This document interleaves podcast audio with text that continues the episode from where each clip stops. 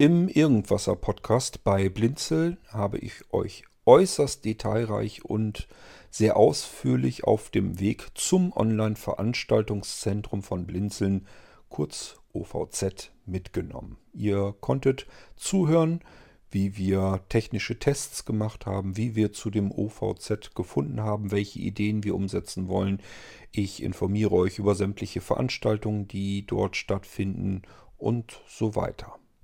Für Menschen, die weniger Zeit haben und nicht die ganzen Episoden im Irgendwasser sich anhören können, benötigen wir eine etwas kompaktere Möglichkeit, an diese Informationen heranzukommen.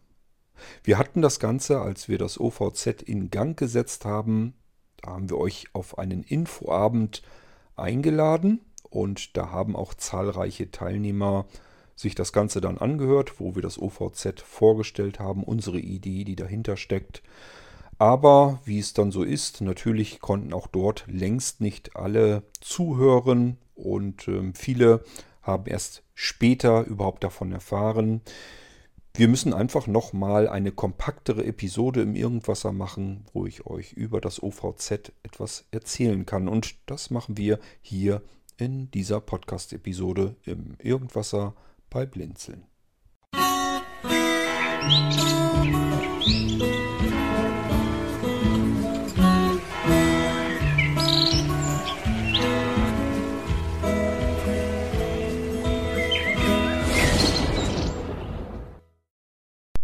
Da nun also diese Podcast-Episode hier im Irgendwasser auch vielleicht Zuhörer hören, die weder den Irgendwasser kennen, vielleicht noch nicht einmal Blinzeln als Plattform, schon gar nicht das Online-Veranstaltungszentrum oder auch nicht wissen, was der Maulushügel ist. Vielleicht kennen auch diese Menschen mich nicht. Mein Name ist Kurt König. Ich leite hier sozusagen durch den Irgendwasser-Podcast wovon ihr jetzt gerade eine Episode mittendrin anhört. Der Irgendwasser Podcast ist ein Podcast vom Blinzeln, in dem sehr viele verschiedene Themen ablaufen. Wir haben jetzt, wo ich das hier aufzeichne, weit über 1200 Episoden bereits schon veröffentlicht. Und wer mag, kann natürlich gerne auch mal in den Irgendwasser hineinhören. Hier soll es jetzt aber um das Online-Veranstaltungszentrum gehen. Ich sagte ja schon, mein Name ist Kurt König. Ich bin Initiator der Plattform Blinzeln. Zu finden im Internet unter www.blinzeln.org. Blinzeln schreibt man mit einem D in der Mitte, also Blindzellen. Blinzeln als Plattform ist eine Plattform, mit Fokus auf sehbehinderte und blinde Menschen. Und wir haben irrsinnig viele verschiedene Dienste, die wir anbieten, zum größten Teil kostenlos. Wir sind allerdings auch Service äh, Provider, also Internet Service Provider, das heißt blinde Menschen, die beispielsweise selbst ihre Homepage gestalten möchten und das Ganze auch online haben möchten, eine Domain dazu brauchen, ihre E-Mail-Postfächer eingerichtet haben wollen und so weiter und so fort denen bieten wir solche Dienstleistungen eben auch an. Wir können weltweit jede beliebige Domain in Echtzeit registrieren, also jede beliebige Domain-Endung. Und ähm, wir haben unser eigenes CMS entwickelt, eine Software, mit der man seine eigene Homepage basteln kann, als Blinder vollständig. Und diese Homepage ist dann natürlich barrierefrei. So, und mit dazu gehört eine riesengroße ähm, Kommunikationsplattform und in Form von barrierefreien Mailinglisten. Blinzeln selbst bietet Mailinglisten in unterschiedlichsten Themen an auf unserem Mailinglisten-Server blinzeln.net. Wir bieten allerdings auch Mailinglistensysteme an für andere. Darunter auf der Plattform ml4free.de schreibt man ml4 free.de. Dort kostenlose Mailinglisten, allerdings nur für Privatgebrauch, der nicht organisatorisch sein darf. Und ähm, dann haben wir auch noch die Plattform as-2.de, also as-2.de für Vereine, Unternehmen und so weiter, die das Ganze kostenpflichtig haben möchten, dafür aber auch werbefrei. Äh, ML for Free ist werbefinanziert, deswegen können wir es dort kostenlos für Privatanwender machen. Ich erzähle das deswegen, weil wir einen weiteren Dienst, also ich habe jetzt nur so als Beispiel jetzt ein bisschen was genannt, wir haben noch wesentlich mehr Sachen. Wir haben ein riesengroßes Sortiment an Podcasts, die wir anbieten. Wir haben eine eigene Softwareentwicklung, eine eigene Hardwareentwicklung, eine eigene Dienstentwicklung und eine eigene Medienentwicklung. Das alles steckt hinter Blinzeln. Vertrieb passiert über den eigenen Blinzeln-Shop und zwar barrierefrei sowohl im Webshop, der allerdings nicht immer aktuell gepflegt wird, weil wir sehr viele haben, die das Ganze über ISA benutzen. ISA ist auch wieder ein typischer Dienst, den wir natürlich auch selbst benutzen. Und der ist per E-Mail bedienbar. Man schickt einfach eine leere E-Mail an isa.blinzeln.org und bekommt dann eine Übersicht wieder zurück, welche Informationen abrufbar sind über ISA. Wie gesagt, die komplette Steuerung passiert per E-Mail. Jüngst dazugekommen ist das Online-Veranstaltungszentrum, kurz OVZ. Ich habe am Infoabend mir eine kleine Auflistung geschrieben, stichpunktartig, über was ich, ähm, was das OVZ angeht, erzählen möchte. Und ähm, das habe ich jetzt wieder getan, einfach um nichts Wesentliches zu vergessen. Auf der anderen Seite möchte ich natürlich versuchen, das Ganze ein wenig kompakter hinzubekommen, als es bisher war. Wir haben ansonsten nämlich für fast jeden Punkt eine eigene Podcast-Episode gehabt. Und da müsste man insgesamt vielleicht, ja, sicherlich mehrere Stunden anhören, um die Informationen äh, zu bekommen. Und das versuchen wir jetzt einfach ein bisschen knapper zu halten. Am Infoabend bin ich eingestiegen mit der Vorstellung meiner Person. Blinzeln, das habe ich hiermit auch ganz kurz getan. Von wem wird Blinzeln technisch betreut? Unser Technikteam besteht aus ähm, einem kleinen Team, äh, darunter Christian Schöpplein, Sebastian Dellet, der auch verantwortlich ist für die Blinzeln-Plattform, ähm, Frank Krüger, Reinhold Allner und Armin Moradi. Das ist ein sehr kleines, kompaktes Technikteam, ähm, welches sich administrativ um die komplette Plattform kümmert, um alle technische Bereiche, die wir dort haben. Das ist wichtig zu verstehen, wenn wir etwas später noch auf die Sicherheitskriterien des Online-Veranstaltungszentrums kommen. Gerade was so die Datenschutzgrundverordnung, kurz DSGVO, betrifft. Wenn wir darauf zu sprechen kommen, wird es wichtig, wer hat eigentlich administrativen Zugang, wer verarbeitet welche Daten wo. Wir können das exakt widerspiegeln, wir können es genau sagen und das kann man bei den meisten anderen Dienstanbietern leider eben nicht tun. Und das war für uns auch ein K.O.-Kriterium, uns für irgend solch einen Dienstanbieter zu entscheiden. Wir kommen also zunächst einmal auf die Geschichte des OVZ. Angefangen habe ich mit dieser Geschichte vor über anderthalb, eineinhalb Jahren, ähm, wo ich schon wusste, wir brauchen solch eine Plattform. Und diese Idee konnte ich leider nicht einmal bei uns im eigenen Technikteam ähm, bewerben. Dort kam dann immer gleich, ach nee, schon wieder einen weiteren Server einrichten. Da muss man sich wieder drum kümmern. Und es gibt doch schon so viele Konferenzsysteme. Darum geht es nämlich letzten Endes. Ähm, da kann man doch genauso gut Skype nehmen. Wir haben doch schon WhatsApp-Gruppen, reicht denn das nicht? Und das waren so die allgemeinen Antworten, was dieses Online-Veranstaltungszentrum betrifft. Zu dem Zeitpunkt wusste ich natürlich noch nicht, dass ich es Online-Veranstaltungszentrum nennen wollte. Bis dahin war es erstmal nur ein Konferenzsystem, was wir gesucht haben. Ich wusste allerdings schon so in etwa, was ich mit diesem Konferenzsystem als reine Technik, technische Lösung tun wollte. Ich wollte nämlich ganz neue Ideen darauf ausprobieren und ich wollte vor allem Menschen inkludieren. Das ist eines der wichtigen Ziele des OVZ, Menschen zu inkludieren. Als ich nun im Technikteam nicht wirklich weitergekommen bin, habe ich dann versucht, unsere Kooperationspartner von Blinzeln zu erwärmen für meine Idee. Dazu muss man wissen, dass Blinzeln eine Kooperation bietet Und diese Kooperation besteht aus kleineren Unternehmern, die sich zusammentun, weil man sich allein eben recht schwer tun würde. Vor allem, äh, wenn man dann die größeren Anbieter im Hilfsmittelmarkt und so weiter betrachtet, da würde man sich einzeln ähm, als Kleinunternehmen recht schwer tun. Dadurch, dass wir zusammen agieren können, können wir ganz andere Möglichkeiten ausschöpfen. Und das OVZ ist jetzt zum Beispiel ein Resultat dessen, was man aus einer Kooperation herausholen kann und welche Vorteile so etwas für alle haben kann. Nicht nur für die Kooperationspartner, nicht nur für die Blinzel, äh, für Blinzeln als Plattform, sondern eben auch für die Blinzelerinnen und Blinzler, unsere Anwender, die sich auf der Plattform tummeln. Die Kooperationspartner, das sind ähm, wie gesagt kleinere Unternehmen, die zu einem Großteil Seminare und Schulungen und Workshops anbieten.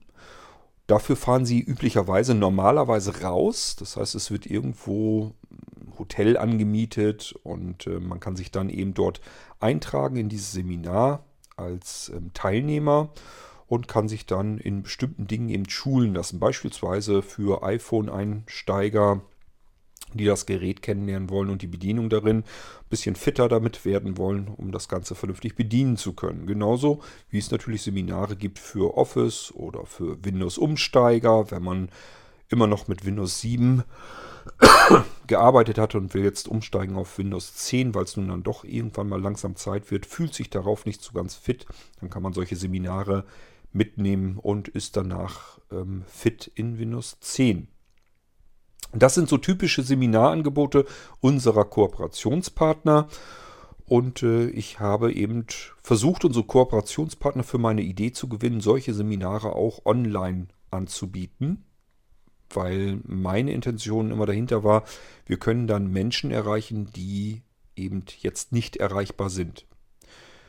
In meinem Gedankengang stoßen wir mit allem, was wir tun, auch im Bereich der Sehbehinderten und Blinden, Selbsthilfe, immer wieder Menschen vor den Kopf, nämlich denen, die in bestimmten Dingen einfach nicht so fit sind oder aus anderen Gründen einfach nicht teilhaben können, nicht einmal an den Dingen, die wir selbst aus uns heraus als Gemeinschaft anbieten wollen.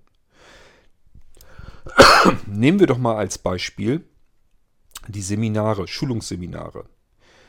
Wenn wir das nur vor Ort veranstalten, dann haben wir es mit diversen Problemen zu tun. Erstens, es gibt ganz viele Menschen, die sind schlicht und ergreifend nicht so mobil, dass sie sich diese Reise zutrauen. Da gehöre ich übrigens selbst auch dazu. Ich bin jemand, der nicht so mutig ist, dass er allein irgendwo in einen Zug einsteigt, quer durch Deutschland damit reist, irgendwo aussteigt und dann versucht mit Bus, Bahn oder vielleicht Taxi oder wie auch immer zu einem Hotel zu kommen und dort selbstständig an einem, an einem Seminar teilzunehmen. Ähm, das können aber auch ganz andere Probleme sein. Wir machen die Blinzeln-Plattform seit gut zwei Jahrzehnten und in diesen zwei Jahrzehnten sind immer wieder verschiedenste Menschen mit ganz individuellen Problematiken begegnet, wo mir einfach von vornherein klar war, diese Menschen werden niemals ein normales Seminar besuchen können. Eben aus solchen Gründen. Das kann auch damit zusammenhängen, dass man einfach mehrfach behindert ist im Rollstuhl unterwegs ist und die Hotels, die dort für Seminare gebucht werden, schlicht und ergreifend nicht rolligerecht sind. Und schon schließt man diese Menschen mit aus. Was man natürlich nicht vorhatte, aber man kann eben nicht an wirklich jeden Menschen da draußen denken. Man kann nur versuchen, möglichst viele mit ins Boot zu holen. Und ich finde, wenn wir selbst, also wir sehbehinderte und blinde Menschen, das nicht selbst tun, wer soll es denn dann tun? Wir alle sind auf der einen Seite darauf angewiesen, dass wir barrierefreie Dinge haben, barrierefreie Zugänglichkeit. Wir selbst kriegen es aber auch nicht besser hin. Wir haben selbst auch nicht alles barrierefrei. Das geht schon damit los, dass es genügend Menschen gibt, die blind ihre eigene Homepage gestalten und sich sagen, läuft mit dem Screenreader, also ist meine Homepage barrierefrei. Der nächste kommt auf diese Homepage, ist, keine Ahnung, ähm, blendempfindlich oder sonst irgendetwas und ähm, kommt mit den Kontrastgebungen darauf nicht gut zu, zurecht und äh, kann die Homepage mit seinem Sehrest einfach nicht bedienen. Der hat eine Barriere dabei. Man kann dann sagen, ja, dann nimm doch einen Screenreader oder andere Hilfsmittel, die dir das ermöglichen. Dann kannst du es dir wieder erschließen, aber das hat eigentlich nichts mit Barrierefreiheit zu tun. Wenn wir es doch selbst schon nicht hinbekommen, ist das doch eigentlich kein gutes Zeugnis für uns. Wie wollen wir denn äh, das Gleiche von anderen einfordern für uns, wenn wir es selbst nicht hinbekommen können? Es gibt aber noch andere Gründe, warum Menschen an Seminaren, an Messen, an anderen öffentlichen Veranstaltungen nicht teilhaben können. Und dazu können auch Kunst- und Kulturveranstaltungen gehören. Man kann eben nicht unbedingt immer daran teilhaben, wenn irgendwo eine Musikband spielt oder irgendein ein Leseabend stattfindet, eine Lesung, eine Online-Lesung oder sowas. Naja, Online-Lesung, das ist ja im Prinzip das, was wir jetzt eigentlich vorhaben womit wir eben wesentlich mehr Menschen erschließen können. Ähm, das kann nämlich zum Beispiel auch sein, dass es schlicht und ergreifend zu teuer ist. Es gibt genügend Sehbehinderte und Blinde, die von Hartz IV leben müssen und sich ihren Urlaub, den sie vielleicht zu Hause auf dem Balkon verbringen müssen im Sommer, mühsam zusammenkratzen können. Einfach, dass sie dann, dann, wenn sie Urlaub haben, vielleicht einfach mal öfter essen gehen können oder sich vielleicht doch mal zwei Tage am Strand irgendwo organisieren können oder sowas ähnliches. Die müssen sich dann überlegen, will ich meinen Jahresurlaub mir gönnen von dem Geld, was ich mir da mühselig zusammenspare, oder will ich mal so ein Wochenende irgendwie ein Seminar mitmachen? Denn machen wir uns nichts vor, wenn ich Anreise habe, Abreise, Hotel, Unterkunft, Verpflegung. Das Seminar als solches, denn das ist ja auch nicht kostenlos.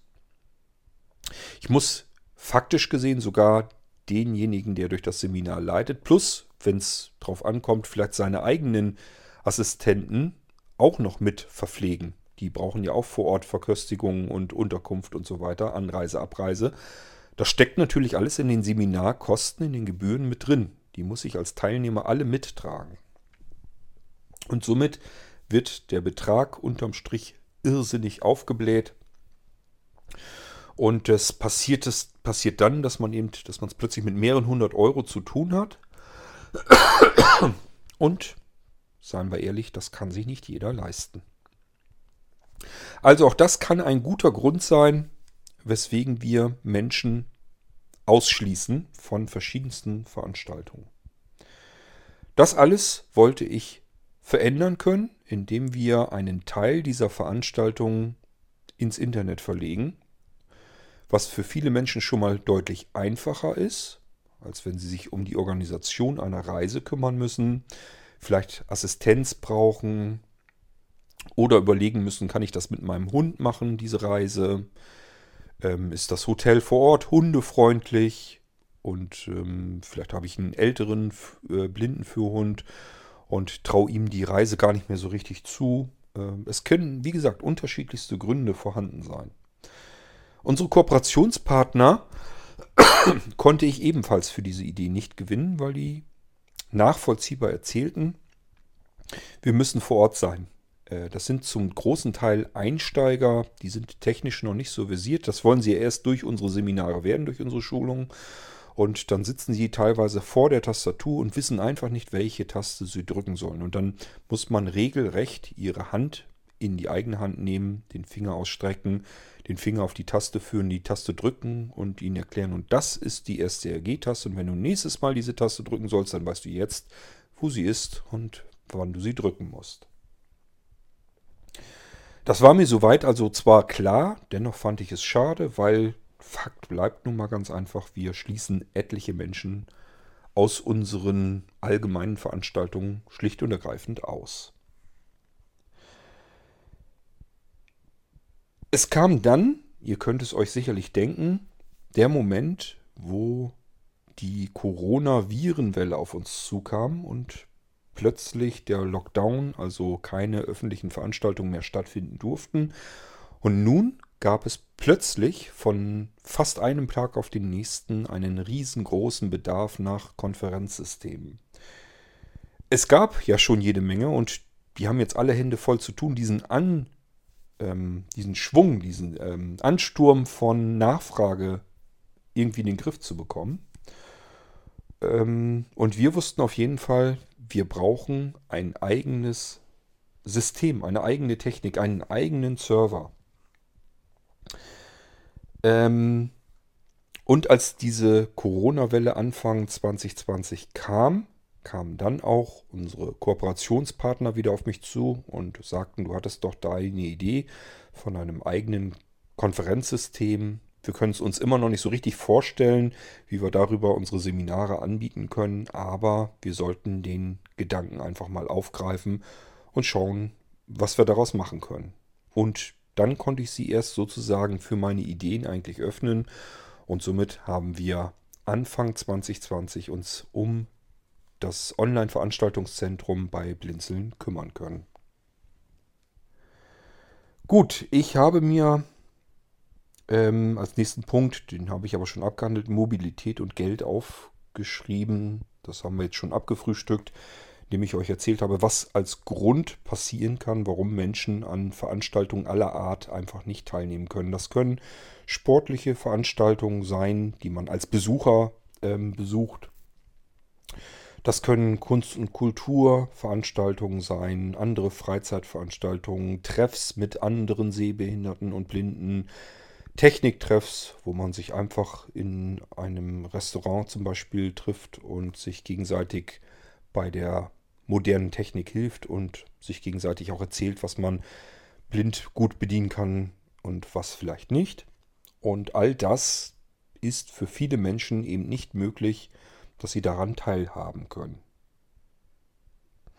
So, es geht weiter mit meiner Notiz, mit meinem Stichpunkt Systemtests.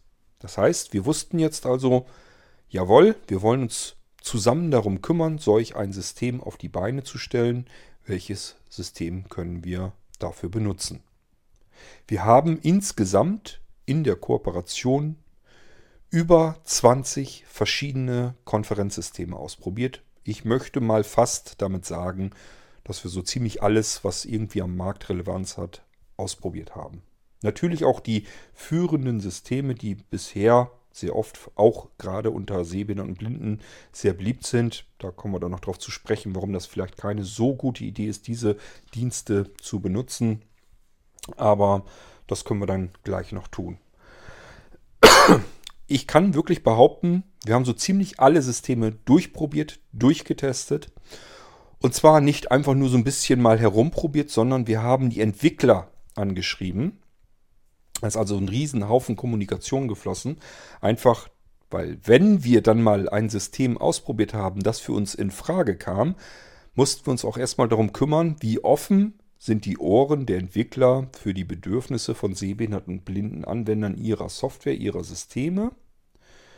Und ähm, vielleicht könnten sie uns bei manchen Dingen einfach noch so ein bisschen helfen, weil manchmal vielleicht einfach nur ein paar Schalter unbeschriftet sind.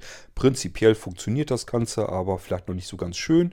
Dann kann man herausfinden, indem man die Entwickler anschreibt, äh, wie sieht es aus? Habt ihr uns auch mit auf dem Schirm? Ja oder nein? Und es war leider ganz, ganz oft die deutliche Mehrheit, sehbehinderte und blinde Menschen ist für uns solch, solch ein kleiner Teilnehmerkreis, der interessiert uns nicht. Und das waren ehrlich gesagt insbesondere die großen führenden Anbieter, nämlich genau die, wo alle Sehbehinderten und Blinden hinrennen. Ähm, das heißt, ein Großteil der blinden Menschen nutzt ausgerechnet die Dienste der Anbieter, die komplett ignorant sind, was äh, den Bedarf von sehbehinderten und blinden, blinden Menschen betrifft. Es ist reiner Zufall, dass diese Systeme blind einigermaßen gut bedienbar sind. Wir haben also E-Mails, die wir eigentlich mal veröffentlichen sollten. Ich weiß nicht, das darf man sicherlich nicht tun. Ähm, dann würde so mancher Sehbehinderter und Blinde gerade in großen Vereinen sich sagen, oh Mann, und dessen System benutzen wir. Die wollen von uns ja gar nichts wissen. Und Ausgerechnet das System benutzen wir. Das ist aber nicht der Hauptgrund, warum man diese Anbieter meiden sollte. Wenn die Systeme derzeit blind bedienbar sind, dann soll man einfach das nehmen, was funktioniert. Es gibt andere gute Gründe, solche Anbieter nicht zu benutzen. Ähm, wir sind also über diese Systemtests, wir haben eigene mehrere Server ähm, angemietet, installiert. Wir haben parallel mehrere Systeme laufen gehabt, die laufen zum Teil heute noch. Ähm, wir haben uns richtig viel Arbeit gemacht. Wir haben Lasttests durchgeführt, verschiedenste. Immer wieder zu diesen Lasttests natürlich auch andere Menschen eingeladen. Leider haben nicht immer alle verstanden, dass es hierbei um einen Test geht, um einen Lasttest. Was natürlich zur Folge hatte, dass manchmal sich so viele Teilnehmer auf unsere Server und auf unsere kleinen Testserver gestürzt hatten, äh, dass diese Server hoffnungslos überlastet waren. Das heißt, die letzten konnten sich einfach nicht mehr einloggen und haben dann so manches Mal gesagt, was habt ihr denn da für ein Blödsinn, das funktioniert ja gar nicht. Die haben es leider nicht verstanden, dass es hierbei um einen Lasttest ging und genau das eben auch getestet werden sollte. Wie viele Ressourcen brauchen wir für eine nennenswerte Anzahl an Teilnehmern? Kommen wir zunächst mal jetzt zu dem Server, auf dem jetzt unser Online-Veranstaltungszentrum betrieben wird. Das ist ein ähm, Server, der anpassbar ist, dessen Technik anpassbar ist. Wir können also individuell alle Ressourcen immer weiter ausbauen. Wenn wir merken, wir brauchen mehr Arbeitsspeicher auf diesem Server, dann buchen wir uns einfach weiteren Arbeitsspeicher hinzu. Das geht per Gigabyte und das kann man bis Open-End machen. Also wir können so viel Arbeitsspeicher anmieten, wie wir auf diesem Server brauchen. Gleiches gilt für den Platzbedarf, also das, was man normalerweise als Festplattenplatz kennt. In unserem Fall auf unserem Server sind Hochleistungsserver. Haben wir es mit NVMe, SSD, Platinenspeicher zu tun. Das ist der schnellste, effektivste und auch teuerste SSD-Speicher, den es gibt. Ähm, der sitzt also bei uns in den Servern drin, den wir benutzen, damit wir einfach da nicht am falschen Ende sparen. Auch hier können wir in 10 GB Schritten jederzeit sagen, wir brauchen mehr. Gleiches gilt für die Prozessorkerne. Wir können also auch jederzeit sagen, unser Prozessor, der ist zu sehr ausgelastet. Wir brauchen weitere CPU-Kerne dazu. Können wir uns einfach anmieten und unser System läuft dann auf schnellerem Server. Und sollte uns mal die Anbindung ins Internet unverständlicherweise auch mal zu knapp werden, können wir auch hier in Gigabit pro Sekunde immer noch wieder dazu buchen. Im Moment habe ich rein rechnerisch es mal durchkalkuliert, kommen wir auf ca. 7800 Teilnehmer, die wir zeitgleich auf dem Server versorgen können. Das ist allerdings ein äußerst theoretischer Wert. Was die Praxis dann zeigt, das muss ich eben erst noch zeigen. Als Serversystem und somit auch äh, für die Programme, die, da, die man dafür benutzt, ist es jetzt letzten Endes TeamTalk geworden. Wir hatten nur als Beispiel unmittelbar davor auch Mumble als Serversystem getestet. Auch das ist ein System, das man auf eigenen deutschen Servern betreiben kann. Und wir hatten erst gedacht, Mumble würde gehen. Mumble ist allerdings von der Audioqualität her nicht besonders gut und vor allem, es scheint nicht weiter gepflegt zu werden. Es ist jetzt schon so, dass man das Programm, den Client unter macOS zum Beispiel gar nicht installieren kann. Da bekommt man ganz gleich eine Fehlermeldung, dass die App veraltet ist und man sich an den Entwickler wenden soll. Und die iOS-App zum Beispiel ist vor über zwei Jahren zum letzten Mal aktualisiert worden. Wir haben also dann die Entwickler gefragt, könnt ihr bei Mumble noch was machen? Also passiert da noch was? Klare Antwort, no. Und somit war das Ding für uns erledigt. Wir hätten auf ein totes Pferd gesetzt und mussten weiter auf die Suche gehen. Ursprünglich waren in unserem Anforderungskatalog auch eine Schnittstelle für Telefonie. Das heißt, wir wollten ganz gerne sowohl mit dem Smartphone als auch mit allen gängigen Computersystemen arbeiten können, die Menschen zusammenführen. Und wer weder einen Computer noch ein Smartphone, also irgendetwas an moderner Technik benutzt, den wollten wir trotzdem mit inkludieren und das kann man meines Erachtens nach nur erreichen, indem man sagt, ihr könnt einfach eine Festnetz-Telefonnummer anrufen und seid dann ebenfalls mit dabei in dieser Konferenz. Das ist ein Ziel, das wir jetzt so 100% noch nicht umsetzen konnten. Wir haben einen Telefonkonferenzraum. Allerdings funktioniert er im Moment noch nicht im Mischbetrieb mit den anderen Schnittstellen. Bedeutet, für diejenigen, die eine Veranstaltung durchführen möchten, die müssen vorher ergründen, habe ich es hier mit Anwendern zu tun, die weder mit dem Computer noch mit dem Smartphone arbeiten können oder wollen, sondern nur einfach das Telefon beherrschen, dann muss ich eventuell einfach den Telefonkonferenzraum mal nehmen. Dann nimmt man den gemeinsamen, den untersten gemeinsamen Nenner, wo sich dann alle treffen können und man die Veranstaltung in Ruhe durchführen kann. Aber es gibt ein Telefonkonferenzsystem, also einen Telefonkonferenzraum innerhalb des OVZ bei Blinzeln. Das ist eine ganz normale Nürnberger deutsche Festnetznummer. Die muss man nur anrufen, antelefonieren und befindet sich sofort in diesem Telefonkonferenzraum und somit kann man auch dort Veranstaltungen durchführen. Wir bleiben am Ball. Wir sind auch mit den Entwicklern der Software, nämlich TeamTalk, ähm, in ständigen Kontakt. Wir sind dort auch, haben unsere Füße und Hände mit im Entwicklerteam sozusagen drin, auch in den Beta-Tests und so weiter und versuchen positiven Einfluss zu nehmen, um die Sachen weiter zu verbessern. Sie sind allerdings schon zu einem sehr großen Anteil sehr schön barrierefrei bedienbar. Das betrifft aber eben auch das Einbinden einer Festnetztelefonschnittstelle, damit man die Menschen, die per Telefon unterwegs sein wollen, per Festnetztelefon, kombinieren kann mit denjenigen, die eine App benutzen wollen oder ein Programm am Computer. Welche Programme kann man benutzen? Es gibt Programme zum Bedienen des Systems unter Windows, sowohl ältere Windows-Versionen als auch das aktuelle Windows 10. Ähm, das Ganze gibt es für unterschiedliche Linux-Distributionen. Es gibt das Ganze einmal portabel und es gibt es auch zur Installation. Wir haben eigenständige Programme konfiguriert, so dass man es extrem einfach hat, in unser Konferenzsystem zu kommen, indem man nämlich einfach unsere vorbereitete Teamtalk-Exe ausführt, zweimal Enter drückt, dann hat man einen weiteren Eintrag auf dem Desktop. Wenn man den dann startet, landet man direkt sofort auf unserem OVZ-Server und kann sofort anfangen, mit anderen Menschen zu plaudern. Einfacher geht es nicht. Wir haben diverse Audioanleitungen, wie man mit den unterschiedlichen Programmen auch mit manueller Konfiguration in unseren Server hineinkommt und wie man das Ganze benutzt und bedient. TeamTalk ist es deswegen geworden, weil wir ein ideales, sehr datensparsames Serversystem haben. Es ist sogar so weit, dass TeamTalk auf dem Server noch nicht einmal ein Webinterface hat. Es fallen überhaupt keine Protokolldateien an oder irgendetwas, was da langfristig gespeichert werden müsste. Es werden keine Accounts angelegt, man braucht sich nirgendwo zu registrieren, man kann sogar, wenn man möchte, gänzlich anonymisiert an einem, an einem, ähm, an einer öffentlichen Veranstaltung teilnehmen.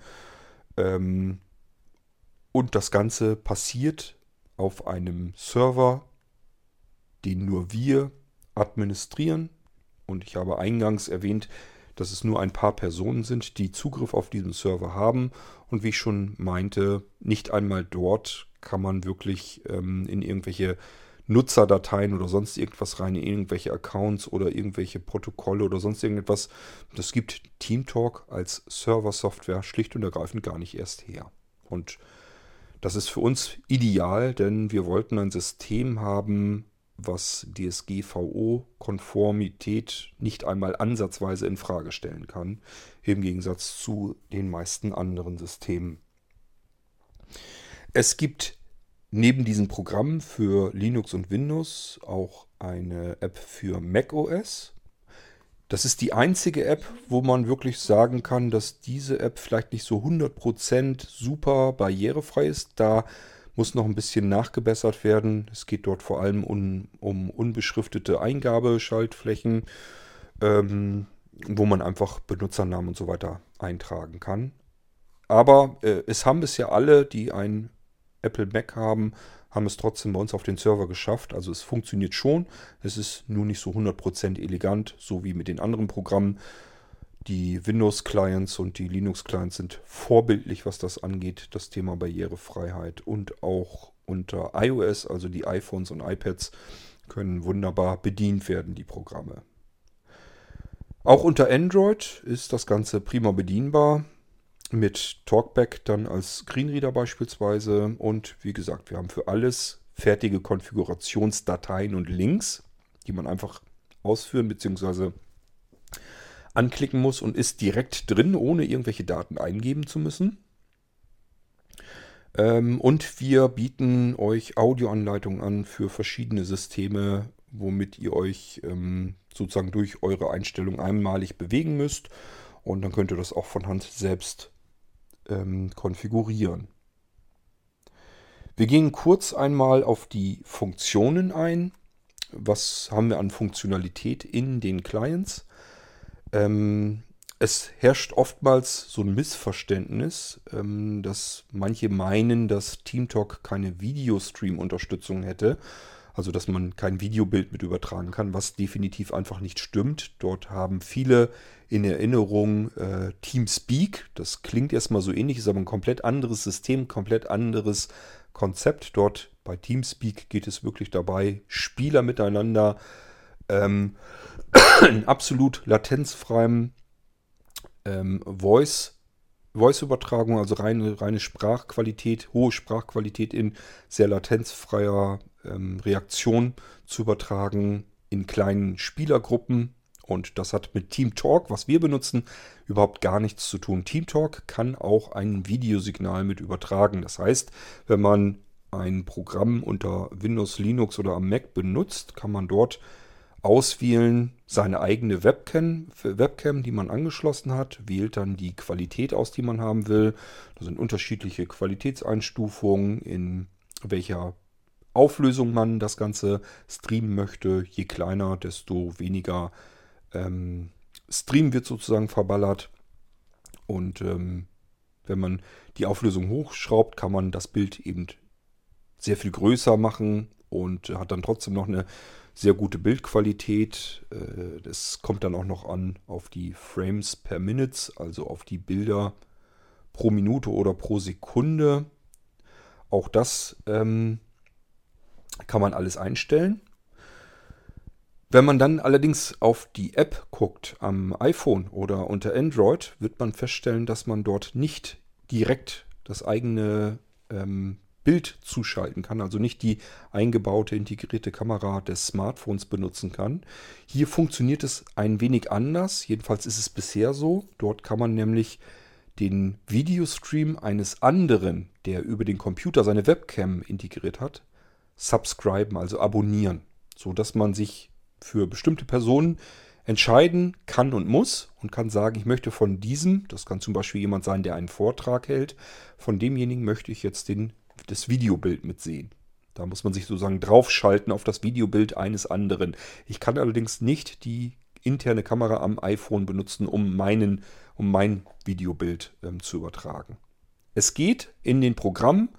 Bei den Apps ist man nur Nutzer der Videostreams anderer, die die Programme auf den Computern, auf den Desktop-Rechnern benutzen. Das einfach nochmal zur Klarstellung wie weit es im Moment ist mit der Videotauglichkeit unter TeamTalk, wie es dann funktioniert. Man kann auch den Desktop freigeben, sodass alle anderen sehen können, wenn man beispielsweise eine Anwendung auf dem Desktop zeigen will, beispielsweise ein Office-Seminar oder irgendwas machen möchte und die Teilnehmer sind sehend, dann kann man durchaus sein ähm, Word, ähm, seine Word-Anwendung freischalten, auf dem Desktop liegend und kann sagen, und hier müsst ihr hinklicken, wenn ihr das machen wollt. Und hier müsst ihr hinklicken, wenn ihr das machen wollt. Und die anderen können sich das mit anschauen. Auch die Möglichkeiten gibt es. Dann kann man, wenn der Raum so konfiguriert wurde, sich einen Mitschnitt des Ganzen machen. Ähm, man kann also ganz leicht sagen, ich möchte mir das, was wir hier jetzt zusammen gemeinsam sprechen, möchte ich aufzeichnen. Man kann aber auch sagen, ich möchte einen Mitschnitt ähm, für jeden Teilnehmer getrennt haben, falls ich nur eine bestimmte Person beispielsweise mitschneiden möchte, der einen Vortrag zum Beispiel hält und möchte aber die Zwischenrufe und Fragen nicht mit drin haben. All das kann ich machen und auch hier kann ich die Qualität auswählen und ob es ein MP3-Mitschnitt oder ein Wave-Mitschnitt oder andere sein sollen. Ich kann die Sprachqualität beeinflussen insgesamt, mit der ich zu hören sein möchte, den Codec und ähm, diverse andere Möglichkeiten und Einstellungen. TeamTalk gibt jede Menge Einstellungen her und ähm, hört euch am besten dann die Audioanleitungen an, wenn ihr wissen wollt, welche Einstellungen sind für mich relevant und wichtig und was kann ich erstmal so für mich ignorieren und vielleicht später drin herumprobieren. Man kann in TeamTalk ähm, sich Nachrichten schicken, also auch tippend, Text hin und her schicken. Und man kann Dateien austauschen. Man kann Dateien in einem Raum ablegen, andere können sich diese Dateien wieder herunterlegen. Man kann also Dateien jeglicher Art senden und auch empfangen. Alles über TeamTalk. So viel zu den Funktionen, die es in TeamTalk gibt. Ich habe als nächsten Notizpunkt das, den Telefonkonferenzraum. Da sind wir jetzt schon drauf eingegangen. Wie gesagt, es gibt ihn. Ihr könnt, wenn ihr das OVZ benutzen wollt und habt dort Teilnehmer, die sagen, ich habe weder ein Smartphone noch einen PC oder ich möchte einfach mit diesen Geräten nicht arbeiten, weil ich mich damit schwer tue, dann könnt ihr eure Konferenz genauso auf Festnetztelefon auslegen und ähm, wenn man eine Festnetz-Telefon-Flatrate hat, das haben ja mittlerweile die meisten, dann ist das ganze Ding natürlich komplett kostenlos. Es ist auch keine kostenpflichtige Telefonnummer, sondern wie schon erwähnt, eine ganz normale Nürnberger Vorwahl, Festnetzvorwahl und ähm, ja, es entstehen also keine gesonderten Kosten irgendeiner Sondertelefonnummer oder sonstiges. Kommen wir zum Thema der DSGVO. Als wir das System ähm, im Betrieb hatten, habe ich versucht, anderen zu erklären, was wir da vorhaben. Und auch dort bin ich weiterhin auf Unverständnis gestoßen. Es hieß dann ganz oft, warum benutzt ihr nicht, warum macht es ihr es euch so schwer? Warum benutzt ihr nicht einfach beispielsweise den Anbieter Zoom? Geht wunderbar blind zu bedienen wo ich dann gesagt habe, es kann doch nicht angehen, dass selbst große Vereine und so weiter auf diesen Anbieter setzen. Ich habe dann, wenn mir solche Diskussionen entgegenkamen, ganz gerne einen Link verschickt zu einem Zeitungsartikel, ich glaube, der war von der Welt oder irgendeine jedenfalls große Tageszeitung, die einen Artikel, einen Artikel ähm, veröffentlicht hat, worin der Bundesdatenschutzbeauftragte, also kein geringerer, nicht irgendjemand, sondern der Bundesdatenschutzbeauftragte von Deutschland vor Zoom ausdrücklich warnt vor der Verwendung von Zoom. Den Artikel könnt ihr sicherlich mit Google sehr schnell finden und ähm, wenn es jetzt jemanden gibt, der sagt, ja, habe ich auch gehört, das war noch zu Zeiten im Februar, März und so weiter war das der Fall, aber danach hat Zoom nachgebessert. Das ist jetzt alles gar nicht mehr so schlimm. Das ist definitiv falsch. Der da Bundesdatenschutzbeauftragte hat gewarnt vor Zoom Ende Mai. Also nicht erst irgendwie im Februar oder März, sondern Ende Mai. Und dort hat er auch erwähnt, ja, Zoom hat seine ähm, Daten Schutz- und Nutzungsbedingungen, die allgemeinen Geschäftsbedingungen und so weiter, die wurden überarbeitet und etwas besser gemacht, aber es ist immer noch weit weg von sehr gut. Wenn der Bundesdatenschutzbeauftragte schon vor einem Anbieter wie Zoom warnt, und wenn man dann einfach mal selbst in seine eigene Datenschutzgrundverordnungserklärungen auf der Homepage reinschaut. Ich erinnere mich noch an den Zeitpunkt, als die DSGVO nun endgültig wurde. Das heißt, als sie in Kraft trat und es nun auch kein Drumherum mehr gab. Da haben ganz, ganz viele, unter anderem sehr große Vereine, ähm, ja, fast schon Panik bekommen, dass sie jetzt abmahnbar werden würden, weil sie jetzt in der DSGVO Dinge erklären sollen, wo sie gar nicht wüssten, wie man es vernünftig einhalten soll, was man dort rein rechtlich zusichert. Diese ganzen Erklärungen, diese rechtsverbindlichen Erklärungen in der DSGVO, der ganzen verschiedenen Webseiten großer Vereine und Unternehmen, die scheinen aufgrund der Corona-Welle komplett in Vergessenheit geraten zu sein. Wir alle erklären in unseren Datenschutzgrundverordnungen, dass wir Herr über die Daten sind, die bei uns anfallen. Also auch anhand der Kommunikation zwischen ähm, den Menschen, die zum Beispiel Mitglied in einem Verein sind oder vielleicht ähm, Kunden, die bei einer Produktpräsentation einem Unternehmen zuhören wollen, wo dann Server genutzt werden, beispielsweise von Zoom, in den USA und ähm, wo die DSGVO schlicht und ergreifend überhaupt gar keinen Bestand hat. Die gilt in den USA überhaupt nicht. Da muss sich niemand dran halten. Und wir erklären allesamt in der DSGVO hier in Deutschland, wir wissen, wann, welche Daten, wo, wie, von wem verarbeitet wird. Das ist im Falle eines Anbieters wie Zoom gänzlich unmöglich. Die Daten werden auf irgendeinem Server in den USA verarbeitet. Von irgendwelchen Mitarbeitern, deren Namen ich nicht kenne. Ich habe euch eben bei unserem System die Namen, die Zugriff, administrativen Zugriff haben auf das System, habe ich euch eben erzählt. Das sind alles Menschen, die man bei Blinzeln für gewöhnlich kennt, weil man ständig mit ihnen zu tun hat, wenn man bei Blinzeln irgendwelche Fragen los wird. Wir melden uns eigentlich immer. Irgendjemand von den Namen, die ich euch oben erwähnt habe, wird man dann immer als Absender der Antwort, die wir zurückbekommen haben, dann haben. Ähm also mir ist absolut schleierhaft, warum gerade insbesondere große Vereine und Unternehmen solche Anbieter benutzen. Wir wollten es definitiv nicht, weil wir auch eine DSGVO auf unserer Homepage erklärt haben und das können wir nur einhalten. Wir können nur wissen, welche Daten wann, wo, von wem, wie verarbeitet werden. Das können wir nur erklären, wenn wir das wissen. Das bedeutet, diese Daten müssen bei uns auf dem eigenen Server anfallen. Und noch besser ist, wenn gar keine Daten anfallen. Wie ich schon sagte, bei uns braucht man keine Anmeldung, keine Registrierung.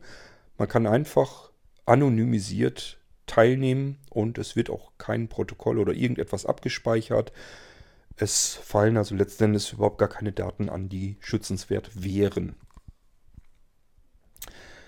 So viel einmal zur DSGVO. Und wie gesagt, Zoom ist zum Beispiel auch einer dieser Anbieter, die wir natürlich kontaktiert und angeschrieben haben und die uns einfach so wie eine Selbstverständlichkeit erklärt haben, sinngemäß, Sehbehinderte und Blinde sind nicht in unserem Fokus. Die sind für uns nicht relevant. Es ist eigentlich kaum zu glauben, dass Sehbehinderten- und Blindenvereine, große Sehbehinderten- und Blindenvereine zu solchen Anbietern gehen. Aber gut, das muss jeder selbst wissen. Wenn ich privat Zoom benutze, weil ich es gut benutzen kann und gut finde, dann ist das eine völlig andere Geschichte. Ist nichts gegen einzuwenden. Aber wenn große Vereine und Unternehmen eine DSGVO rechtsverbindlich auf ihrer Homepage erklären und sich ganz offensichtlich nicht daran halten, was sie dort rechtlich erklären, dann ist das eine ganz andere Hausnummer.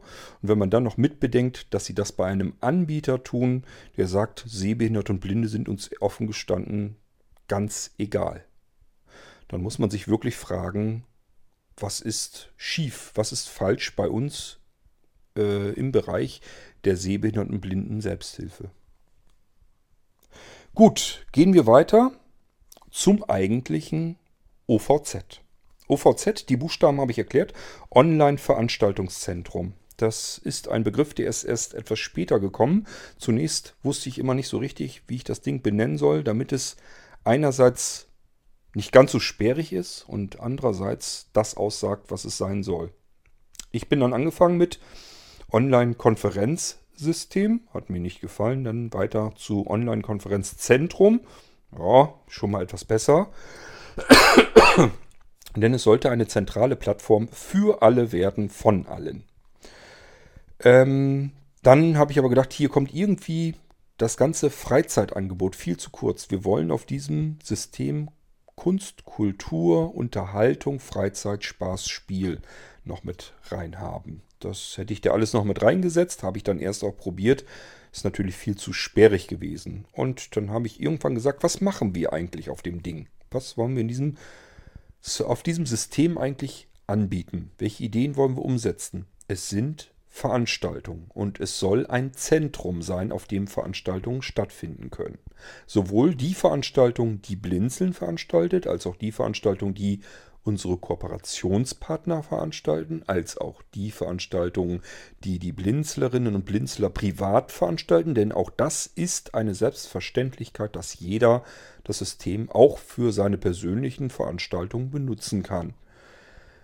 Und es sollten auch möglichst alle anderen Veranstalter, die etwas veranstalten wollen, auf diesem Server dies tun können. Das heißt, andere Vereine, Organisationen, ähm, Dachverbände, äh, Unternehmen. Einfach jeder, der eine Veranstaltung veranstalten will, soll das in diesem On Online-Veranstaltungszentrum tun dürfen und auch tun können. Und wir kümmern uns sogar um viele Dinge noch mehr. Da kommen wir dann aber sicherlich gleich noch drauf zu sprechen. Das erste, was für uns auch wichtig war, waren natürlich unsere Kooperationspartner. Ich habe eben schon eingangs erklärt, dass diese Kooperationspartner Seminare und Schulungen und Workshops anbieten. Das sollten sie über dieses Online-Veranstaltungszentrum eben auch tun können. Und ähm, ja, das ist eben das, was es bisher so hauptsächlich mit anbietet. Das sind die Schulungen und Seminare unserer Kooperationspartner. Dabei sind nicht solche Dinge nur veranstaltet worden bisher, wie äh, dass man für iPhone-Einsteiger irgendwie was macht, sondern beispielsweise, wie konfiguriert man seine Fritzbox richtig, äh, so dass man da vielleicht noch mehr Funktionalität und mehr Geschwindigkeit herausholen kann.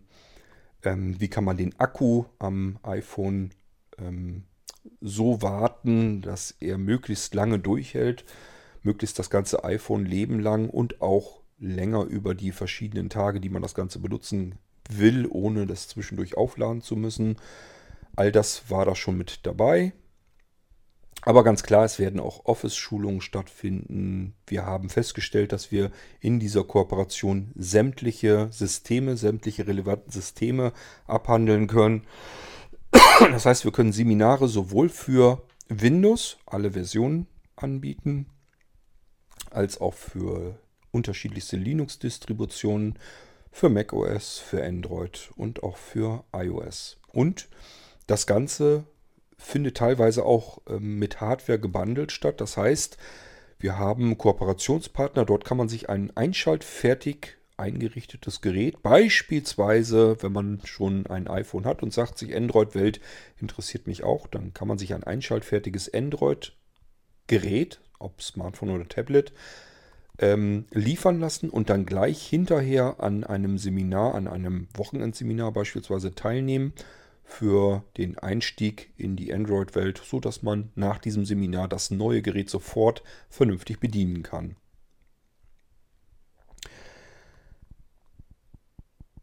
Es geht dann noch weiter, nämlich wir wollten ganz gerne jede Menge Freizeitveranstaltungen auf diesem OVZ haben.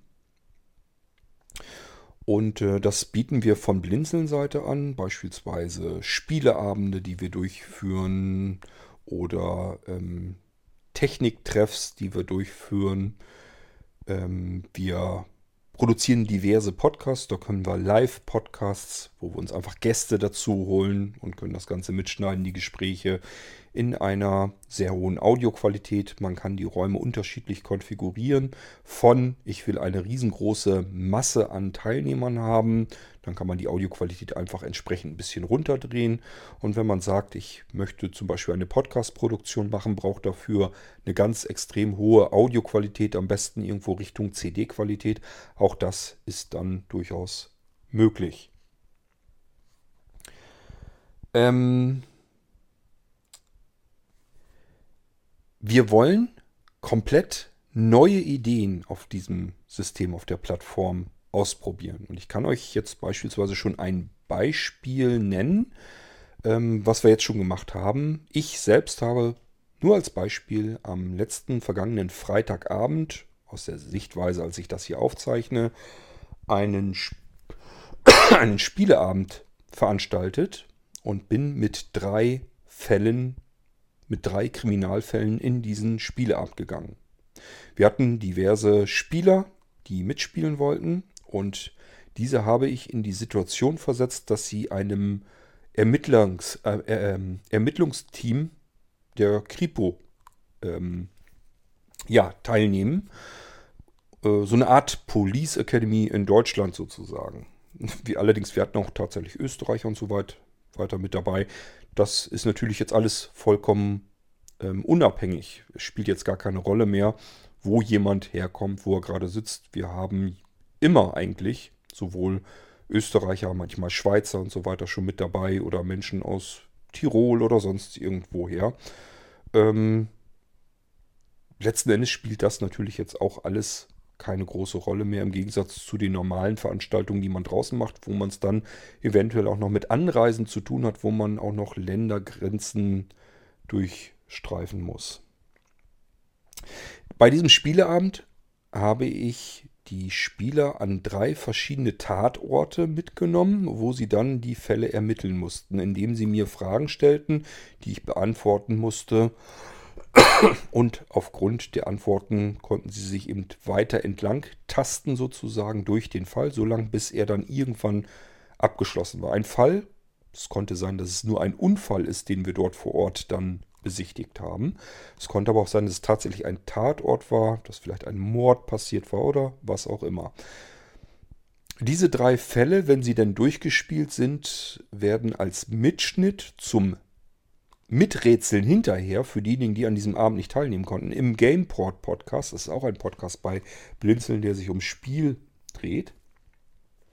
Dort konnte man sich dann den Mitschnitt mit anhören und wenn man das dann mitgehört hat, konnte man, kann man anschließend in den Geistreich-Podcast gehen. Dort werden Geschichten erzählt, improvisierte, meist mysteriös angehauchte Geschichten erzählt in Echtzeit. Und konnte sozusagen diesen Fall nochmal als Geschichte sich anhören und dabei vielleicht Dinge mitbekommen, die man bei der Ermittlung beim Spieleabend noch gar nicht mitbekommen hatte.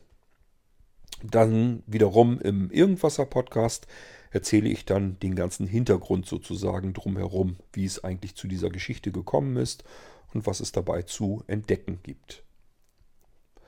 Es gibt weitere Möglichkeiten. Der Spielebereich ist zum Beispiel etwas, das man wirklich sehr weit ausbauen kann. Ähm, man denke beispielsweise an unsere Musiker. Wir haben auf der Blinzeln-Plattform viele Menschen, die teilweise beruflich, teilweise als Hobby Musik selbst machen und eben oftmals Keyboard spielen. Und diese Menschen können beispielsweise einen Abend machen, wo man Senso spielt. Das kennt man aus den 80er Jahren. Ein kleines Gerät, das man auf den Tisch stellt, mit verschiedenen großen Tasten, die unterschiedliche Töne spielen. Und dann wird eine Melodie begonnen zu spielen. ähm, erst einen Ton und dann muss man die richtige Taste drücken, dieses Lied sozusagen diesen einen Ton nachspielen. Wenn man das geschafft hat, werden zwei Töne der Melodie gespielt, dann muss man zwei Töne nachspielen auf den Tasten, dann werden drei Töne gespielt und so weiter und so fort. Und das kann man eben auch auf dem OVZ machen, wenn ein Musiker sein Keyboard hat und verschiedene Melodien fehlerfrei spielen kann. Dann passiert genau das gleiche. Man nimmt sich Melodien, die schon allgemein bekannt sind, die jeder eigentlich kennt, die werden gespielt, erst einen Ton, dann sollen die Leute anfangen zu raten, was bei einem Ton wahrscheinlich sehr schwierig werden wird. Dann werden zwei Töne gespielt, die nächste Raterunde findet statt. Wenn das Lied immer noch nicht erraten wurde, werden drei Töne in Reihenfolge gespielt und so weiter und so fort. Irgendwann hat man so viel Stück von der Melodie ähm, in den Ohren, sodass man weiß, welcher Titel dort gespielt wird. Man kann es auflösen, erraten und dann wird die Melodie einfach nochmal durchgespielt und dann geht es ran an das nächste Rätsel, die nächste Melodie, die gespielt wird. Wahrscheinlich werden es gemischte Spieleabende werden, damit man nicht dasselbe Spiel den ganzen Abend hindurch spielt. Es gibt noch viele weitere Ideen, was man an Spielen spielen kann. Meinen Krimi-Abend habe ich euch eben schon erzählt. Ähm, Senso habe ich euch eben schon erzählt. Es gibt Möglichkeiten, dass man so etwas wie Escape Room spielt. Wer das noch nicht kennt, man befindet sich gedanklich in irgendeiner relativ ausweglosen Situation und muss sich jetzt durch diese Situation hindurchrätseln, aus der man sich dann befreien muss. Solche Spiele sind sehr beliebt. Es gibt sie sogar im realen Leben, wo man sich in ein Zimmer, in einen Raum einsperren lassen kann. Dieser Raum ist nach einem Thema ähm, bestückt sozusagen und man muss dann in diesem Raum im Team versuchen herauszufinden, meistens wie man diesen Raum verlässt und dafür muss man mehrere Rätsel hintereinander weglösen um den Raum eben entsprechend heile in einer gewissen Zeit verlassen zu können. Und auch das ist etwas, was man gedanklich durchspielen kann auf dem Online-Veranstaltungszentrum. Weitere Spielemöglichkeit ist, es wird eine Geschichte geschrieben mit verschiedenen Rollen, also Charakteren. Wer mitspielen will, kann das tun, bekommt eine solche Rolle zugewiesen muss sich in diese Rolle hineinversetzen, also die Eigenschaften, die dieser Charakter hat, die muss, die muss man sich zu eigen machen. Dann liest man sich nur noch die Geschichte durch und dann werden alle Charaktere in einen Hörspielraum entlassen. Und dann beginnt diese Geschichte. Die verschiedenen Charaktere spielen und interagieren jetzt miteinander in diesem virtuellen Raum und dadurch entsteht ein Live-Hörspiel. Dieses Live-Hörspiel, wenn die Geschichte durchlebt ist sozusagen, wird dann nochmal zurechtgeschnitten. Man wird wahrscheinlich nicht die Rohfassung benutzen können und als Hörspiel dann wieder öffentlich zur Verfügung gestellt. So kann ein Hörspiel entstehen. Ähm, aus sozusagen spielerische, spielerischer Quelle heraus. Das sind alles so Möglichkeiten, die wir haben. Was haben wir denn noch? Wir haben zum Beispiel bei unseren Kooperationspartnern, da ist unter anderem auch Vielware dabei. Vielware äh, ist eine Firma, die barrierefreie Haushaltsgeräte baut und unser Robert Rupprecht in der Kooperation. Ähm, das ist der Mann hinter Vielware, der kocht sehr gerne und er möchte zum Beispiel Kochkurse mit Audio-Description auf dem Online-Veranstaltungszentrum machen. Er stellt sich das halt so vor, dass er etwas kocht, er sagt vorher, welche Zutaten man braucht, welche Utensilien man braucht.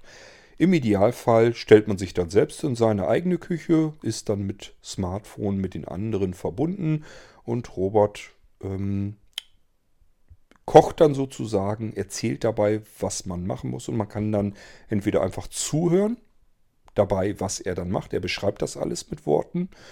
Oder aber, wenn man mag, kann man natürlich auch mitkochen und anschließend auch mitessen einen Kochkurs mit Audio-Description. Ich wüsste nicht, dass es das irgendwo schon mal gegeben hat. Was gibt es noch? Es wird Kinoveranstaltungen geben. Auch darum ist sich schon gekümmert worden. Das bedeutet, ähm, Kinofilme mit Audio-Description werden aus, auf dem Online-Veranstaltungszentrum präsentiert. Sehbehindert blind muss ich nicht unbedingt ein Bild haben, also den Film muss ich die Bildinformation nicht haben, sondern lieber die Audio-Description-Spur. Und wenn man sich jetzt vorstellt, dass man sich seinen Rechner oder sein Smartphone an eine vernünftige Stereoanlage mit guten Lautsprechern anschließt, dann kann man diesen Film fast schon wie im Kinosaal ähm, sich anschauen bzw. anhören. Und auch das sind Dinge, die auf dem Online-Veranstaltungszentrum stattfinden werden. Die sind bereits in der Planung. Wir hoffen natürlich, dass all diejenigen, die jetzt ihre Techniktreffs und so weiter in den Großstädten nicht veranstalten können, dass die auch sagen, das können wir jetzt auf dem Online-Veranstaltungszentrum durchführen. Wir haben bereits diverse Vereine, die ihre Treffen und Vereinsmitgliedschaften und so weiter, äh, davon die Treffen oder Teambesprechungen und so weiter, die das alles auf dem Online-Veranstaltungszentrum schon bereits ähm, planen und durchführen. Wie funktioniert das überhaupt, wenn ich eine Veranstaltung habe als sei es nun drum, ob ich sie privat durchführen will oder als Verein oder als Unternehmen. Ich trage sie auf dem Veranstaltungskalender bei Blinzeln einfach ein. Dort existiert ein Formular zu finden unter http ovz das steht wie gesagt für Online-Veranstaltungszentrum, also ovz.blinzeln mit dem D in der Mitte, .org. Das führt euch auf den Veranstaltungskalender von Blinzeln und dort könnt ihr eure Veranstaltung einfach in das Formular eintragen und abschicken. Es werden dort alle relevanten Daten abgefragt, die könnt ihr dort eintragen und dann habt ihr eure, Veranstaltungs, äh, euren, eure Veranstaltung bereits schon mal in der Planung drin. Ähm, jetzt passiert Folgendes, wenn diese Veranstaltung ähm, soweit in Ordnung gegangen ist. Das heißt, ihr solltet uns, wenn ihr eine geschlossene Veranstaltung plant oder aber eine Veranstaltung, mit der ihr Geld verdienen wollt, das könnt ihr alles gerne tun, aber dann bitten wir euch, euch vorher am besten mit uns in Verbindung zu setzen, einfach um das zu klären so ein bisschen. Und dann irgendwann könnt ihr aber trotzdem eure Veranstaltung im OVZ eintragen. Die Veranstaltungen, die dort eingetragen wurden und nicht geschlossen sind, sondern für alle verfügbar, die bewerben wir dann für euch auch. Jetzt muss man dazu wissen, Blinzeln ist, soweit mir bekannt, die Anwender ähm, umfangreichste Plattform, die es gibt. Das heißt, wir haben viele, viele tausend Menschen auf der Blinzeln-Plattform, die wir informieren können, wenn solche Veranstaltungen geplant werden. Bedeutet im Umkehrschluss, wenn ihr eine Veranstaltung habt, wo ihr möglichst viele Teilnehmer haben möchtet, dann habt ihr es so einfach wie noch nie zuvor. Denn ihr müsst nur eure Veranstaltung im OVZ bei Blinzeln eintragen und wir kümmern uns darum, dass möglichst viele Menschen davon erfahren, dass ihr diese Veranstaltung plant. Eine Bitte dabei, veranstaltet oder plant eure Veranstaltung nicht so sehr kurzfristig. Wenn ihr das ähm, innerhalb der nächsten sieben oder 14 Tage plant, haben wir ein großes Problem, alle Menschen darüber zu informieren, denn die meisten Menschen, Interessierten, ähm, erreichen wir über Newsletter und unser Blinzeln-Magazin und das können wir nicht ähm, alle paar Tage rausschicken, das würde nur nerven. Allgemein schicken wir es so ungefähr im Zwei-Wochen-Turnus raus. Und wenn ihr die Veranstaltung irgendwie so ein so einen Monat vorher plant, dann reicht das völlig aus. Dann können wir so ziemlich zusehen, dass wir alle erreichen und möglichst viele Menschen davon erfahren. Was immer passiert ist, die Veranstaltung wird in der Event-Mailing-Liste bei Blinzeln durchgereicht, sodass man dort immer aktuell erfährt, wenn es neue Veranstaltungen gibt. Und wir planen dann auch Erinnerungen dort hinein zu senden, sodass man einen Tag vorher nochmal erinnert wird, morgen ist doch die und die Veranstaltung. Jetzt letzter Drücker, wenn du diese Veranstaltung noch ähm, wahrnehmen möchtest.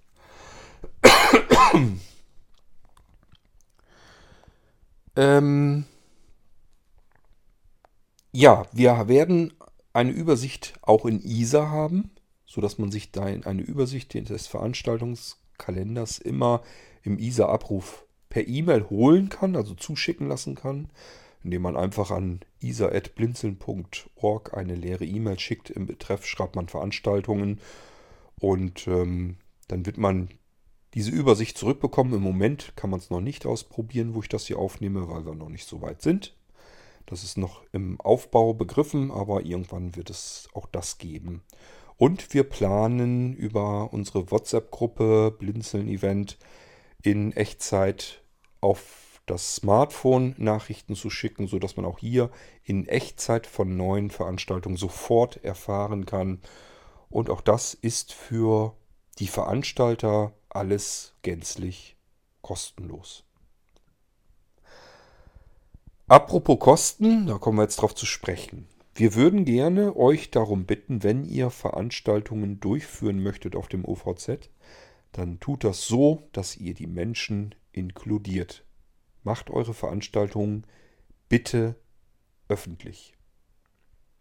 Bedeutet, ihr tragt in den Veranstaltungskalender ein, wie viele Teilnehmer ihr mindestens haben möchtet. vielleicht auch wie viel es höchstens werden sollen, wenn ihr das limitieren möchtet. Und ähm, ansonsten soll sich aber jeder, der von dieser Veranstaltung erfährt, anmelden können. Der soll teilhaben können an dieser Veranstaltung. Jeder soll die gleiche Chance haben. Wir möchten also lieber nicht so gern geschlossene Veranstaltungen haben. Beispielsweise, wenn ihr ein Verein seid und wollt etwas veranstalten, dann könnte es ja sein, dass ihr sagt, diese Veranstaltung soll nur unseren Vereinsmitgliedern vorbehalten bleiben. Das könnt ihr machen. Ähm, wir kümmern uns auch darum. Allerdings bewerben wir diese Veranstaltung nicht, weil sie ja geschlossen ist. Da können wir ja nicht irgendwelche Leute hineinladen. Da müsst ihr euch dann selbst drum kümmern. Und solche geschlossenen Veranstaltungen werden auch Geld kosten. Während, wenn man öffentliche Veranstaltungen macht, die kostenlos sind, die sind grundsätzlich immer kostenlos. Wenn ihr also irgendetwas habt, ähm, wohlgemerkt privat, womit ihr kein Geld verdienen wollt und das Ganze ist öffentlich, dann ist es immer kostenfrei. Wenn ihr ein Unternehmen seid, das zwar die Veranstaltung kostenlos macht, aber beispielsweise über seine Produkte informieren will oder sonst irgendetwas, worüber man dann ja auch wieder Geld verdienen möchte, dann wird es ein wenig Geld kosten. Wenn ihr das allerdings öffentlich macht, sind wir hier im Münzbereich zugange. Wir versuchen das alles so günstig wie irgend möglich zu halten. Vor allen Dingen immer dann, wenn es eine Veranstaltung ist, wo alle teilnehmen dürfen. Nur wenn man etwas geschlossen machen will und damit womöglich auch Geld verdienen möchte, beispielsweise Seminare nur für seine eigenen Mitglieder des Vereins anbieten möchte, dann wird es ein wenig teurer, aber immer noch gut bezahlbar. Dafür, dass ihr dann DSGVO-konform arbeiten könnt, dass keine Daten abgegriffen werden, keine gesammelt werden. Ähm, und ihr ein absolut barrierefreies System habt, denke ich mal, ähm, werden die Kosten sehr gering sein. Wir bieten euch immer Hilfe und Support an. Das heißt, wir helfen euch bei der Vorbereitung eurer Veranstaltung. Wir stellen euch die Räume zur Verfügung, konfigurieren euch das so, wie ihr es gebrauchen könnt. Helfen euch, wie gesagt, bei der Bewerbung eurer Veranstaltung und ähm, bieten euch auch Audioanleitungen an, mit denen ihr auch eure Teilnehmer gerne versorgen könnt, sodass ihr sagen könnt, wenn ihr jetzt zum Beispiel als Verein Mitglieder habt, die sollen teilhaben können an der Veranstaltung, wissen aber gar nicht, wie sie mit dem iPhone richtig umgehen sollen, mit der App und so weiter, dann könnt ihr gerne unsere Audiodokumentationen auch an eure Mitglieder weiterverteilen. Und diese Mitglieder können dann eben dabei sehr langsam und ausführlich zuhören, wie sie sich ihre iPhone-App konfigurieren sollten. Gut, zuletzt möchte ich euch noch von unserem Maulwurfshügel erzählen. Der Maulwurfshügel, ähm, den habe ich von der Architektur her, also es geht darum, der Maulwurfshügel ist ein virtuelles Dorf auf diesem Server, auf dem Online-Veranstaltungszentrums-Server gibt es ein virtuelles Dorf. Das steht natürlich rund um die Uhr zur Verfügung und dieses Dorf heißt Maulwurfshügel. Der Name kommt daher, weil der Maulwurf unser Mole bei Blinzeln unser Maskottchen ist. Es ist also ein Maulwurf. Und ihr werdet im Maulwurfshügel in dem Dorf auch an verschiedenen Orten den Mole als Teilnehmer ähm, in solch einem Raum äh, entdecken. Der kümmert sich dann einfach um verschiedene Tätigkeiten. Das ist einfach ein fleißiger Helfer, ein Assistent, der natürlich virtuell ist und sich um diverse Dinge kümmert. Wenn immer ihr einen Mole seht, dann wisst ihr, aha, alles klar, das ist ein virtueller Mitarbeiter sozusagen, der sich um irgendetwas kümmern soll. Der Maulwurfshügel, ich habe die Architektur des Dorfes, damit das nicht so einen Kuddelmuddel gibt, damit da nicht mehrere zuständig sind, an unsere Andi abgegeben, die Andrea Steinebach. Die ist ähm, ja bei der Ludwig Becker GmbH die Geschäftsführerin sozusagen und äh, gehört mit zu unserer Kooperation. Wie gesagt, wir übernehmen in unserem Kooperationskreis alle verschiedene Tätigkeiten und deswegen nicht wundern, da sind außer Blinzeln eben auch andere Unternehmen noch mit beteiligt, die sich um verschiedene Aufgaben und so weiter kümmern. Und äh, ihr werdet es vielleicht auch mit unserer Andi zu tun haben, wenn ihr dann einen Raum speziell braucht, der, den es in dem Dorf so noch nicht gibt. Dann äh, hilft euch unsere Andi dabei, einen Raum einzurichten oder aber einen schon bestehenden Raum für euch so vorzubereiten, dass eure Veranstaltung optimal perfekt dort durchgeführt werden kann. Ja, und damit haben wir es eigentlich. Die Kooperationspartner kann ich euch nochmal kurz vorstellen, damit ihr auch wisst, dass die eben dazugehören. Vielwehr hatten wir schon, unser Robert Ruprecht mit den barrierefreien ähm, Haushaltsgeräten, vielwehr.eu.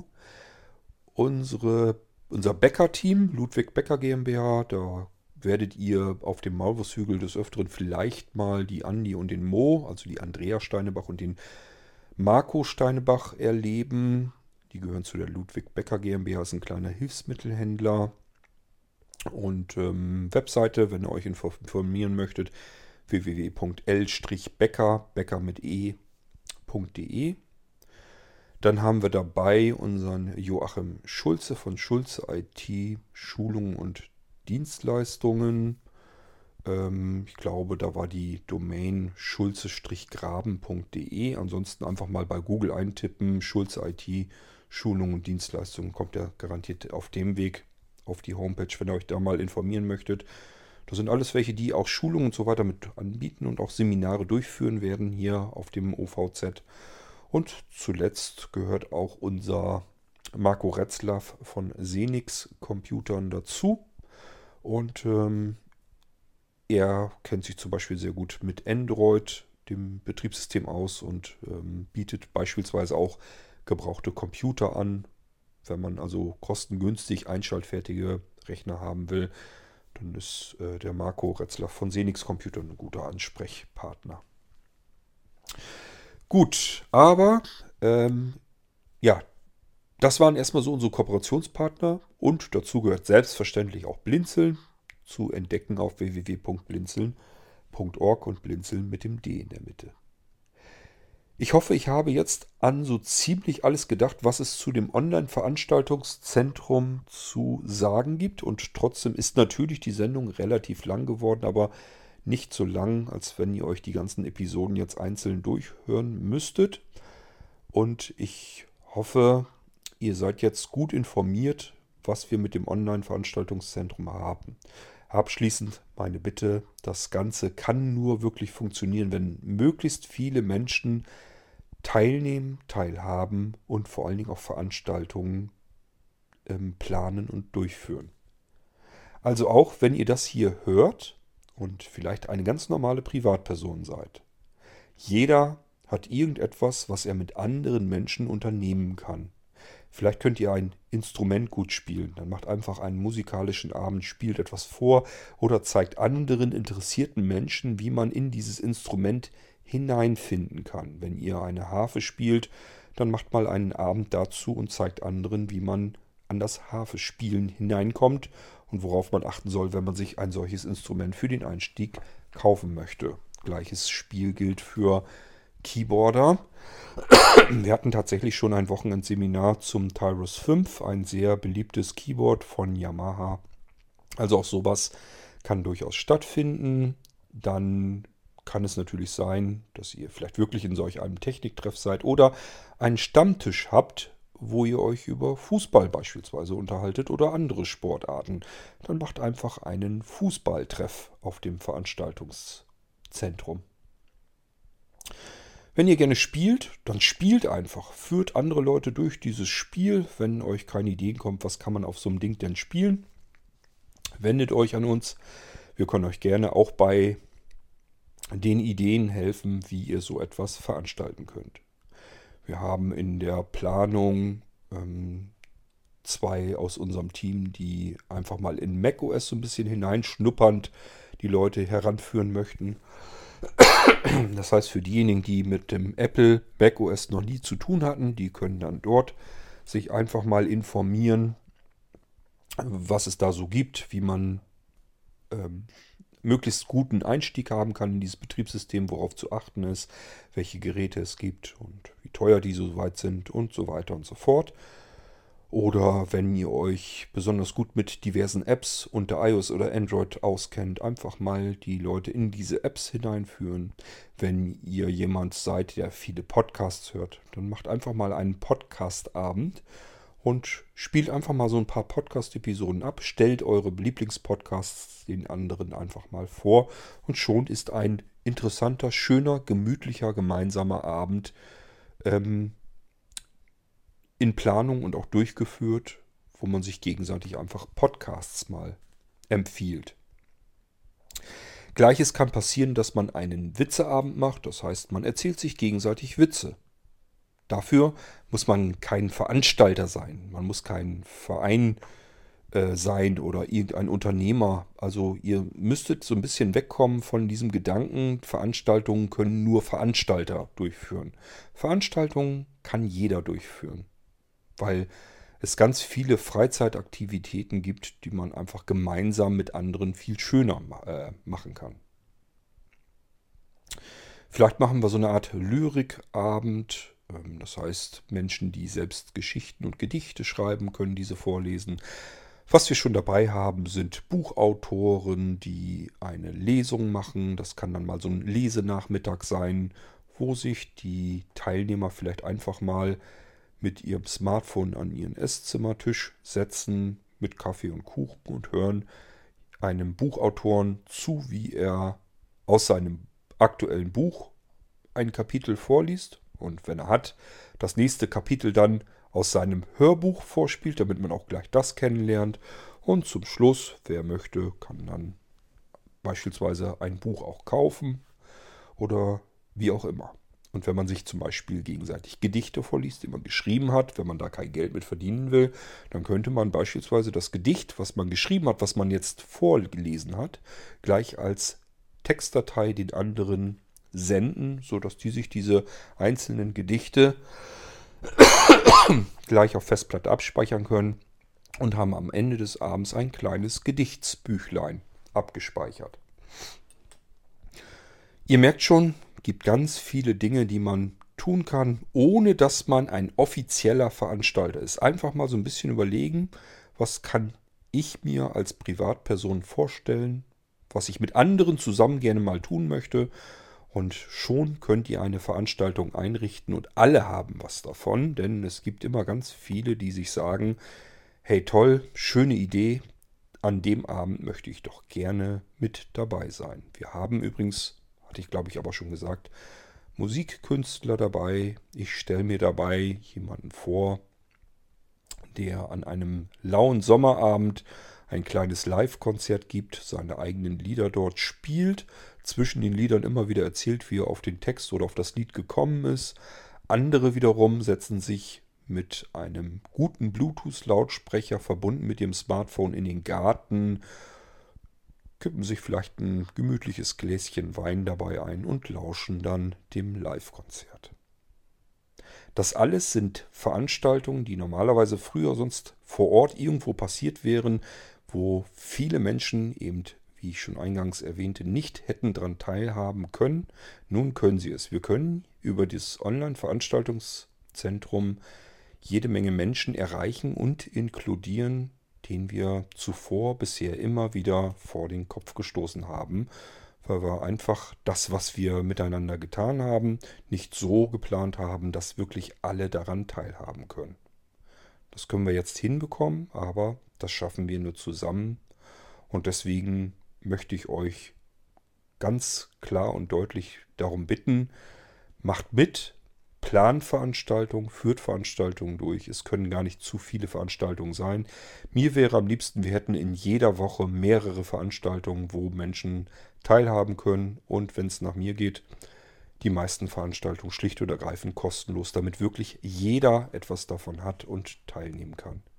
Denkt immer daran, wenn ihr eine Veranstaltung kostenlos plant und durchführt, ähm, dann könnt ihr trotzdem Nutznießer einer anderen Veranstaltung sein, die ein anderer kostenlos durchführt. Wenn jeder sich mal nach vorne stellt und etwas veranstaltet, haben wir insgesamt in der Menge als Gemeinschaft ganz, ganz viel davon.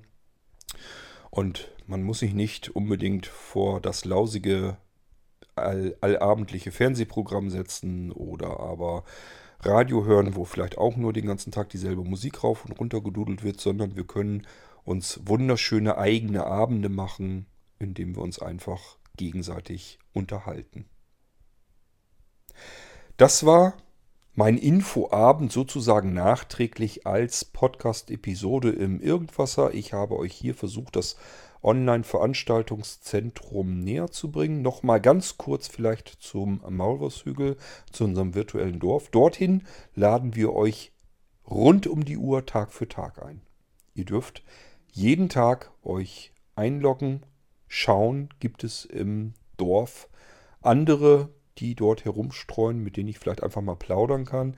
Es gab schon ganz, ganz viele unterhaltsame und spannende Abende, wo sich einfach verschiedene Leute mal eingeloggt haben, zu, um zu gucken, wer rennt denn da sonst noch so rum. Und ähm, da sind so manche Sessions gewesen, wo sich die Leute was erzählt haben, konnten sich gar nicht wieder trennen.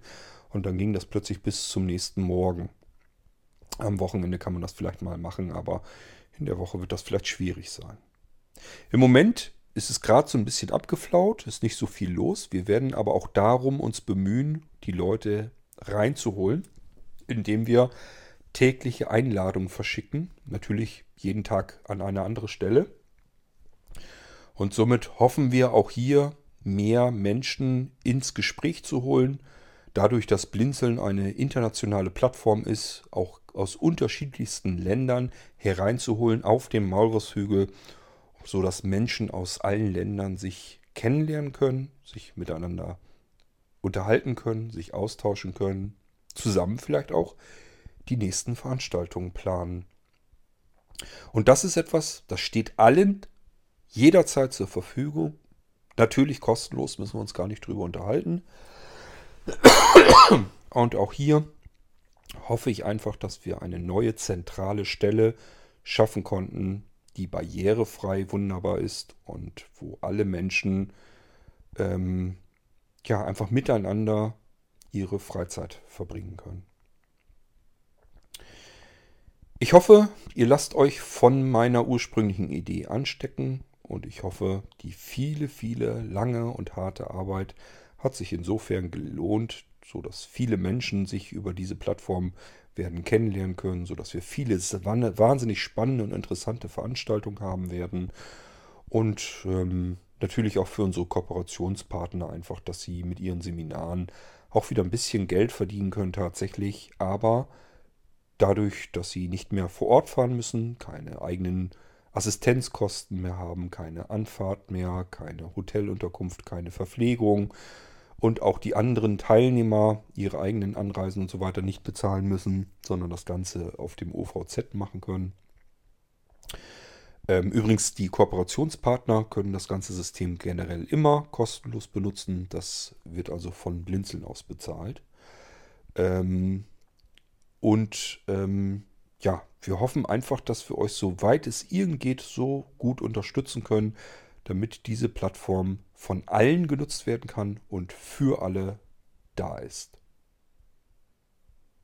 Wenn ich euch für diese Idee gewinnen konnte, dann freut es mich. Bleibt mir nur noch, euch einzuladen, entweder alltäglich auf den Malwurfshügel oder aber in eine der vielen Veranstaltungen und vor allem lade ich euch ein als Veranstalter. Egal ob Privatverein oder Unternehmen oder was auch immer. Ihr seid alle herzlich willkommen im OVZ von Blinzel. So, das waren meine Erläuterungen zu der neuen Plattform vom Blinzeln und ich hoffe, ihr habt ganz viel Freude und ganz viel Spaß auf dieser Plattform. Verabschiede mich und vielleicht hört man sich ja im Irgendwaser Podcast irgendwann mal wieder. Bis dahin würde ich sagen, verabschiede ich mich so, wie ich es meistens im Irgendwasser mache. Tschüss, bis bald im nächsten Irgendwasser. Euer König Kurt.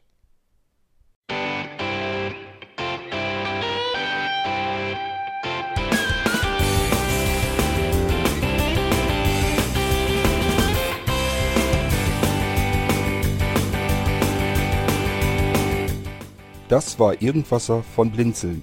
Wenn du uns kontaktieren möchtest, dann kannst du das gerne tun per E-Mail an podcast.blinzeln.org oder über unser Kontaktformular www.blinzeln.org.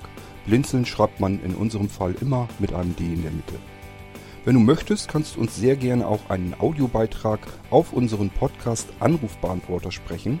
Der hat in Deutschland die Telefonnummer 05165 439 461. Und wenn du uns aus dem Ausland anrufen möchtest, dann ersetze einfach die erste 0 gegen die 0049 für Deutschland. Wir bedanken uns für dein Interesse und freuen uns schon darauf, wenn du auch beim nächsten Mal wieder mit dabei bist.